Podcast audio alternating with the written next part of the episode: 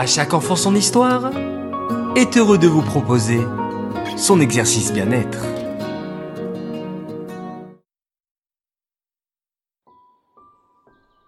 Coucou mes chers enfants, nous continuons notre voyage à travers les cinq sens et aujourd'hui nous nous arrêtons sur le goût. Je vous laisse vous installer dans un endroit calme. Prenez le temps de réfléchir à votre gâteau préféré.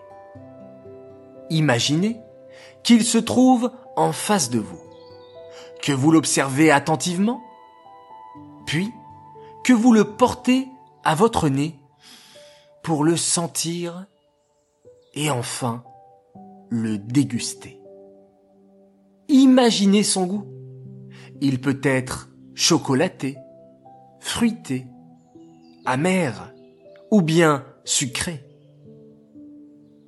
Prenez le temps de vous concentrer sur les goûts et les sensations dans votre palais. Allez les enfants, à votre imagination.